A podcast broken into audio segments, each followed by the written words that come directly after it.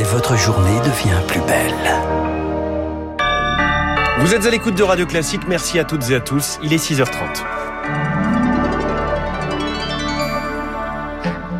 La matinale de Radio Classique avec François Geffrier. Et avec Augustin Lefebvre pour le journal à la une ce matin, l'inquiétude sur l'évolution de la pandémie en France. La France moins touchée que d'autres pays pour le moment, mais la cinquième vague arrive. Hier, près de 20 000 nouvelles contaminations ont été recensées. Il faut revenir à la fin du mois d'août pour retrouver un tel niveau. Rémi Pfister, une nouvelle fois, les prochaines semaines vont être cruciales. Premier point noir, le taux d'incidence est en augmentation dans toutes les classes d'âge et dans toutes les régions, sans exception. Il a dépassé la barre des 100 cas pour 100 000 habitants en France, soit deux fois le seuil d'alerte. Plus inquiétant, le taux de reproduction du virus, il est désormais supérieur à 1. En clair, une personne infectée en contamine au moins une, voire deux. L'épidémie est donc dans une phase exponentielle. Les hôpitaux ne sont pas encore trop impactés. Pour le moment, environ 7000 personnes sont hospitalisées, un chiffre qui reste relativement stable. Mais l'autre talon d'Achille, c'est la vaccination n'est pas à la hauteur. Plus de 10% des plus de 75 ans n'ont pas encore reçu leur première dose. Si le virus les touche, ce sont potentiellement des milliers de personnes qui feront des formes graves et viendront saturer les réanimations. Autre enjeu, dans les semaines à venir, la dose de rappel pour les personnes à risque. Il en reste 4 millions sur les 7 millions d'éligibles à convaincre. Et cela ressemble de plus en plus à une course contre la montre pour éviter l'engorgement des hôpitaux. Rémi Pfister. Le gouvernement répète qu'aucun confinement n'est prévu et surtout que le modèle autrichien, c'est-à-dire le confinement des non vaccinés n'est pas à l'ordre du jour. L'Autriche en milieu de classement des pays européens euh, vaccinés. La France est devant à la neuvième place et tout en bas de ce classement, il y a la Bulgarie. Moins d'un quart de la population y est vaccinée. Conséquence, le taux de mortalité rapporté à la population, c'est le deuxième au monde. Près de 27 000 victimes pour 7 millions d'habitants en cause l'importante défiance vis-à-vis des mesures sanitaires, même de la part du personnel médical. Marc Tédé.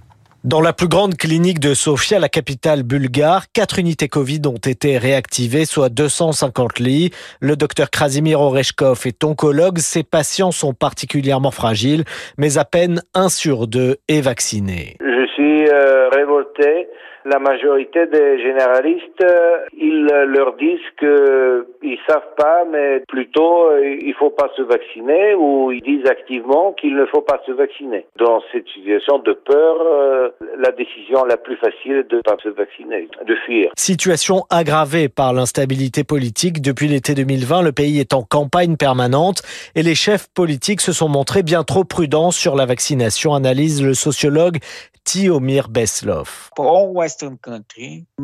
Tous les pays occidentaux ont fait des campagnes pour la vaccination, sauf en Bulgarie. Aucun parti politique n'a pris position en faveur de la vaccination, de peur de perdre une part de son électorat. Les opposants à la vaccination, eux, se sont fait entendre. Quant à l'Église orthodoxe bulgare, elle préfère ne pas se prononcer sur le sujet. Marc Tédé est du côté des remèdes. Pfizer a déposé hier une demande d'autorisation en urgence pour sa pilule anti-Covid auprès des autorités américaines. Le laboratoire a également accepté de laisser les fabricants de médicaments génériques la produire pour faciliter sa diffusion. Pas d'inquiétude pour les comptes de l'entreprise. Pfizer, BioNTech et Moderna réalisent ensemble plus de 1000 dollars de profit par seconde grâce à leur vaccin. C'est le calcul d'une organisation qui milite pour une meilleure répartition des doses. Radio Classique, il est 6h33. François Fillon a exprimé des regrets à la barre hier. Procès en appel de l'ex-premier ministre, c'est l'affaire des soupçons d'emploi fictif de sa femme Pénélope lorsqu'il était député de la Sarthe. En première instance, il avait été copé de 5 ans de prison, dont deux fermes et 10 ans d'inéligibilité. Mais attention, Rémi Pfister, des regrets, aucun remords.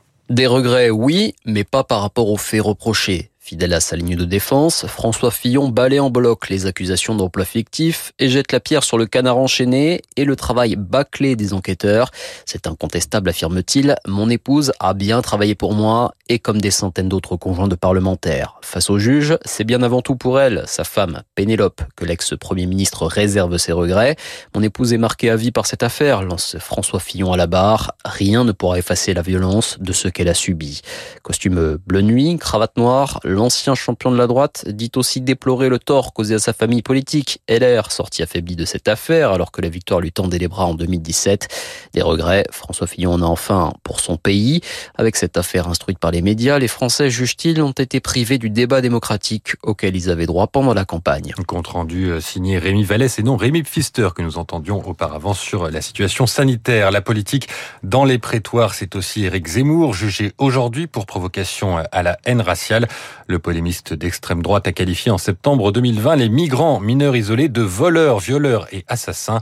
Le candidat putatif à la présidentielle a été condamné il y a dix ans pour provocation à la discrimination raciale. La politique euh, sur les ronds-points, nous sommes le 17 novembre, il y a trois ans, le mouvement euh, des Gilets jaunes faisait son apparition. Le mouvement de protestation contre les prix du carburant. Le président Emmanuel Macron avait répondu avec un grand débat national.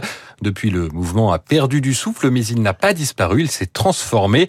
Chantal, Gilets jaunes marseillaise, multiplie les actions solidaires envers les plus démunis. On s'est constitué en différentes associations. Voilà, on a beaucoup fait d'actions de solidarité envers les citoyens. Des quêtes, de très nombreuses maraudes. C'est l'esprit des ronds-points et quand il y a quelqu'un qui a un problème, on a maintenant tout un réseau de personnes qui peuvent lui apporter de l'aide. Donc que ce soit de l'aide matérielle ou pour la préparation ou d'entretien d'embauche ou autre chose. On fait à notre niveau ce que l'on peut faire. Voilà, le mouvement des Gilets jaunes n'est pas mort. Un propos recueilli par Elodie Wilfried. Le grand débat national n'avait pas mis fin aux accusations de parisianisme envers le chef de l'État Emmanuel Macron. Celui-ci multiplie les déplacements après Béziers hier. Il sera dans les Hauts-de-France vendredi. Entre les deux, il s'exprimera demain devant les maires de France réunis en congrès à Paris. Les maires de France qui élisent aujourd'hui le président de leur association. Enfin, une année, une fin d'année positive pour les Bleus. L'équipe de France de football s'est imposée 2-0 hier soir face à la Finlande. Elle peut remercier Benzema et Mbappé, ces deux attaquants qui ont marqué. Merci beaucoup. C'était le journal de 6h30 d'Augustin Lefebvre. Prochain point sur l'actualité à 7h avec Lucie.